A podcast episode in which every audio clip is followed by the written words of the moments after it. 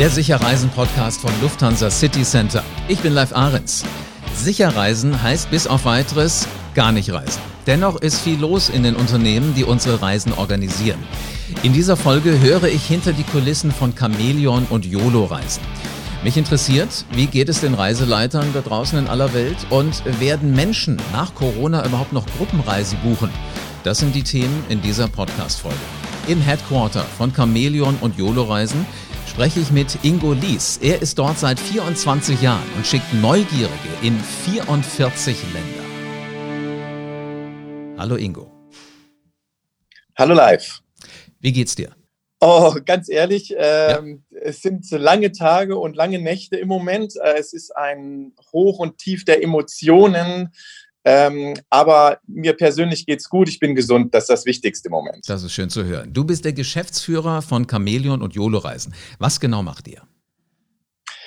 Das Besondere an unseren Reisen ist, ähm, dass sie ganz tief in ein Land hineinführen, dass man sich so fühlt wie ein Einheimischer, wenn man auf Reisen unterwegs ist. Es sind geführte Reisen mit einheimischen Reiseleitern in kleinen Gruppen, bis zu zwölf Gäste reisen mit und ähm, uns sind auch die Menschen im Land sehr wichtig. Es ist ein Geben und Nehmen.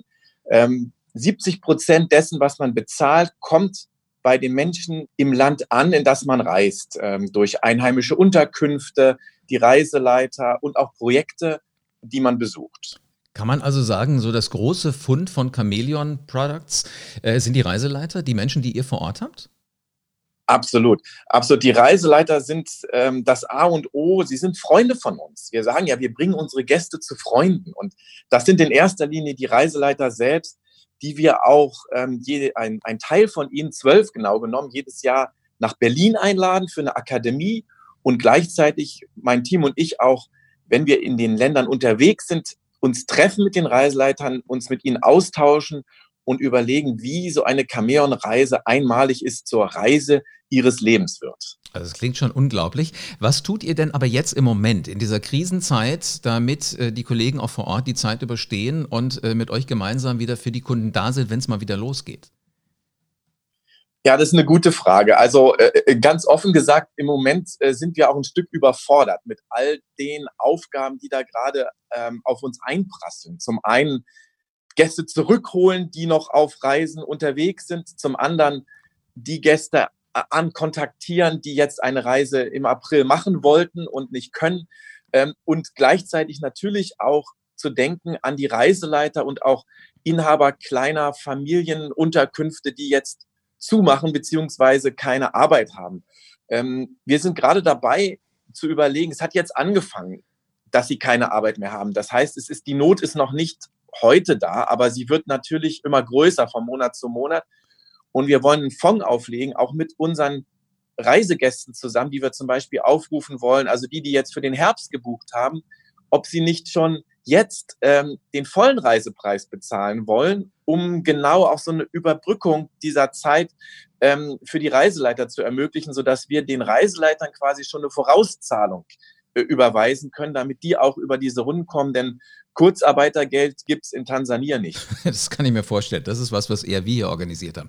Ich finde es toll, wie ihr an eure Leute denkt vor Ort und äh, vor allen Dingen, dass ihr sie auch letzten Endes zu uns hierher holt. Du hast äh, mir extra mal so ein paar O-Töne von den Reiseleitern vor Ort gegeben und die klingen ganz genau so hier. Jambo, liebe Gäste.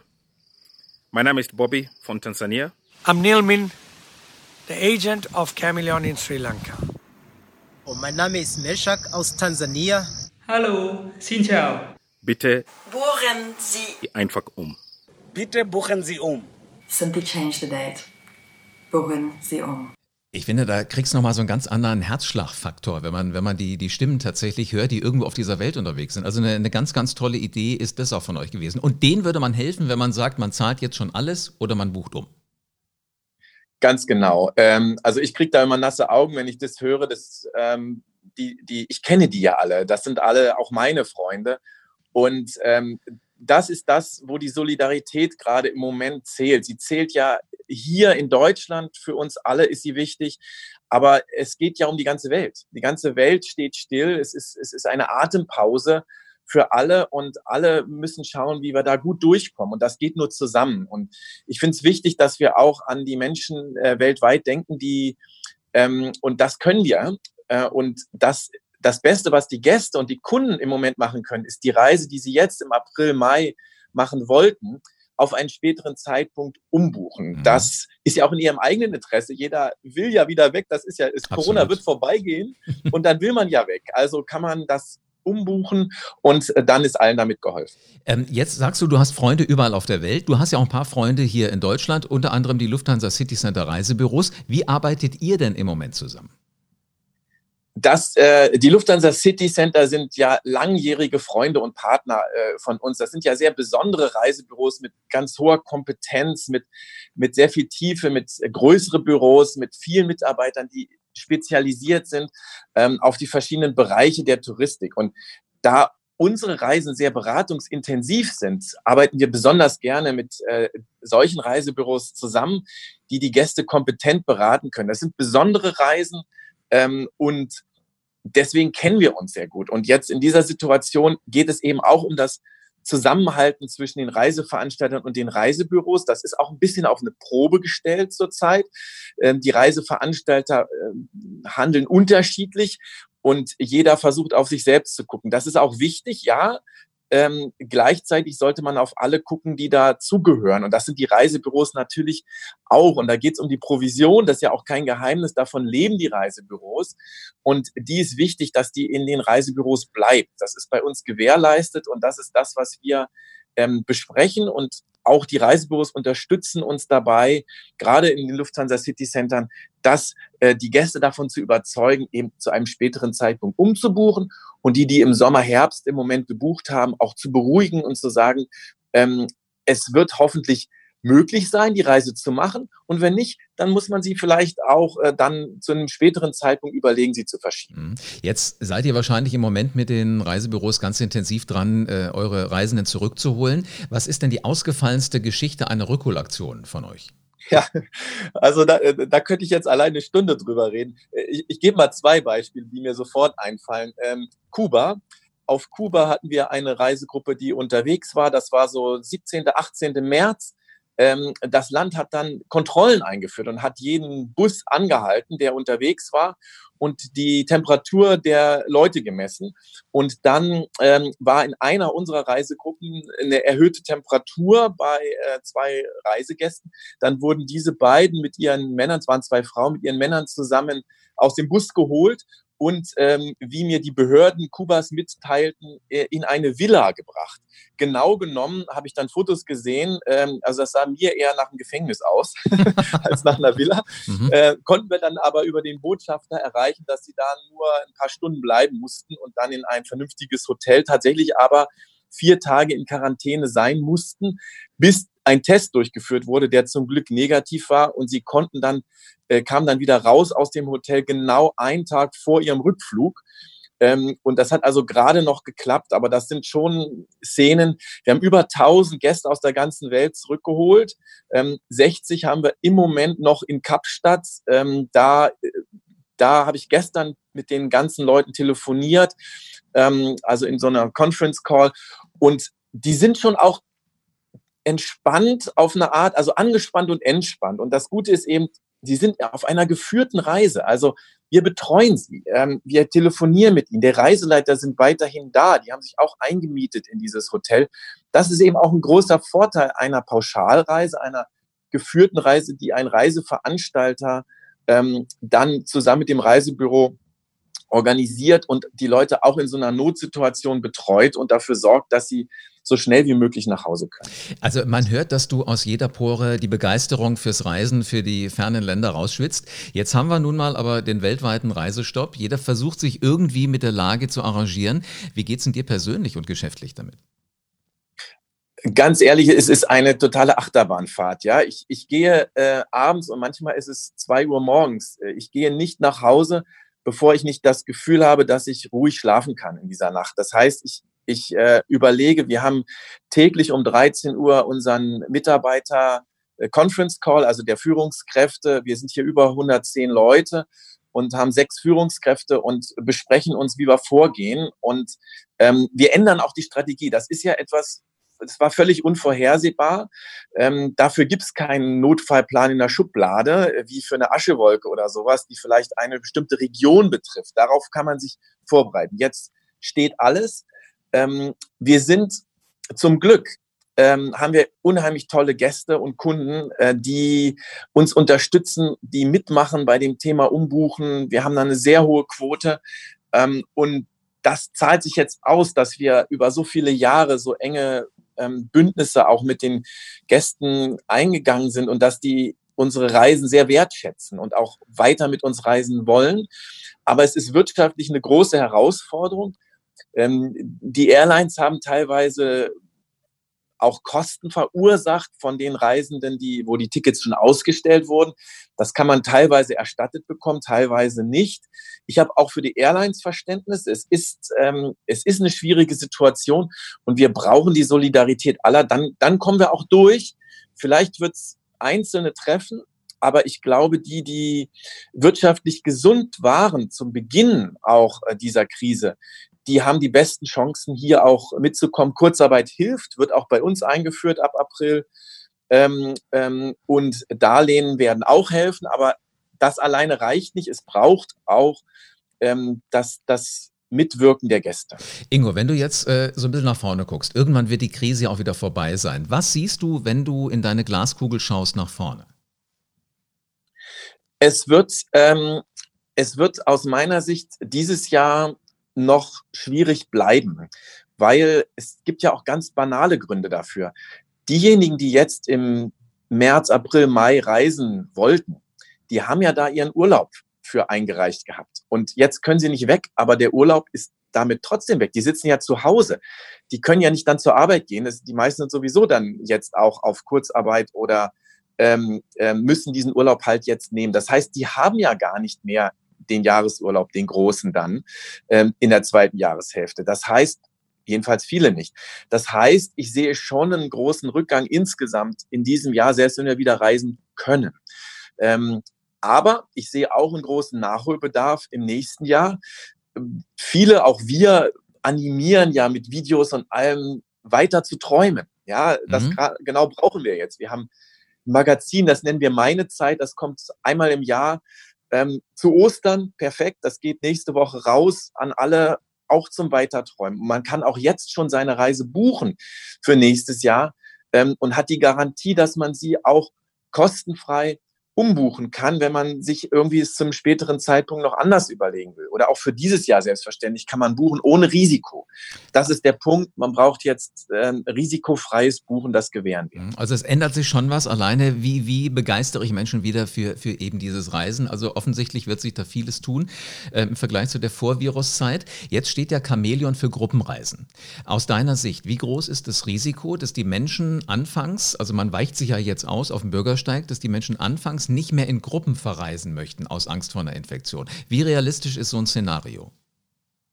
Glaube ich gar nicht. Ähm, ich glaube, dass in dem Moment, wo das aufgehoben wird ähm, und man wieder, man in, innerhalb weniger Tage wieder den Mut fassen wird, äh, als erstes Mal seine Freunde zu umarmen ähm, und dann auch wieder die Hände zu schütteln mit allen, es wird dann ja eine gewisse Immunität geben innerhalb der Bevölkerung. Es wird uns, wir wissen nicht, wie lange noch beschäftigen, aber es wird ja, es wird ja äh, weite Teile betreffen. Entweder du bekommst oder, oder nicht. Und es ist dann, also wie, was man so ja als Herdenimmunität bezeichnet. Mhm, genau. Und es geht ja durch die ganze Welt. Wir sehen es ja. Es ist ja in, in verschiedenen Phasen geht es überall durch. Und insofern glaube ich, ähm, dass das gar keinen Effekt haben wird. Man wird auch in einer Gruppe ähm, genauso reisen wie individuell. Man ist ja sowieso mit vielen Menschen zusammen, im Flugzeug, in der Bahn, ähm, im Bus und dann auch, wenn man irgendwo in Afrika oder Asien unterwegs ist.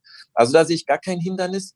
Ich sehe im Gegenteil ähm, eben die großen Vorteile der Gruppenreise durch die äh, persönliche Betreuung, ähm, ähm, die da die ganze Zeit gewährleistet ist, durch die besonderen Unterkünfte, in denen man ist und wo man diese Privatsphäre immer genießen kann. Sehr schön. Also es gibt Chancen für Chameleon YOLO-Reisen, auch für die Lufthansa City Center Reisebüros. Es wird auf alle Fälle weitergehen. Jeder sucht ja so auch ein Stück weit nach Sicherheit. Diese persönliche Beratung schafft Vertrauen. Wie wichtig aus deiner Sicht als Veranstalter ist in der Zukunft die Rolle von den Reisebüros? weiterhin entscheidend. Ähm, ähm, gerade auch hier jetzt in dieser Situation. Die Reisebüros machen einen großartigen Job. Und auch wenn sie jetzt ihre Büros ja schließen mussten, sind am Telefon, ich, ich spreche mit sehr vielen, sind am Telefon, sind per E-Mail in Kontakt, sowohl mit denjenigen, die äh, noch unterwegs waren, die sind ja größtenteils jetzt alle wieder zu Hause, der Teil ist erledigt, aber auch die, die jetzt eben Reisen gebucht hatten, betreuen sie. Und das kann das Internet nicht bieten. Ähm, diese Art der, der Beziehung, die ja auch aufgebaut wurde über all die Jahre zu den Leuten.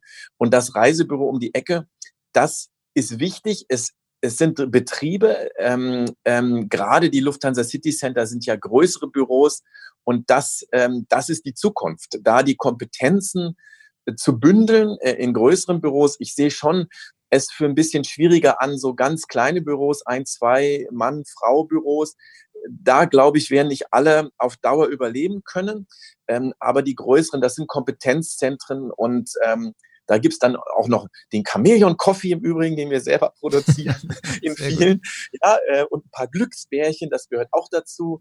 Die Büros, ähm, die Kataloge verschwinden, das sind Multimedia-Zentren mit hoher Kompetenz. Und mh, mm, äh, ja, und das gilt ja für viele das hat ja auch eine Renaissance auf, auf gewisse Art. Man, man lässt sich auch gerne beraten, gerade für besondere Reisen. Absolut. Ja. Äh, ich finde es schön, dass ihr sogar dann auch sagt, wer im Reisebüro ist und äh, Chameleon ähm, bucht, der, der kriegt dann auch noch ein Tässchen Kaffee. Sowas gibt es in, in, in, der Online-Welt ja definitiv nicht. Jetzt noch ein ganz persönlicher Tipp von dir. Du hast äh, eingangs des Podcasts gesagt, du arbeitest nahezu rund um die Uhr. Was macht denn dir im Moment den Alltag leichter? also, äh, äh der, der, der Alltag ist wirklich, ähm, also auch das Video, was wir gestern herausgebracht haben, dieser Zusammenhalt der ganzen Welt, die Unterstützung ähm, aus der ganzen Welt, die, äh, wir haben beispielsweise ja auch schon ganz hohe Anzahlungen geleistet an unsere Partner weltweit ähm, ähm, für Reisen, die dann nicht stattfinden konnten. Und das haben die uns überwiegend komplett zurücküberwiesen obwohl sie selber gerade in einer schwierigen Situation sind. Das hat mich berührt.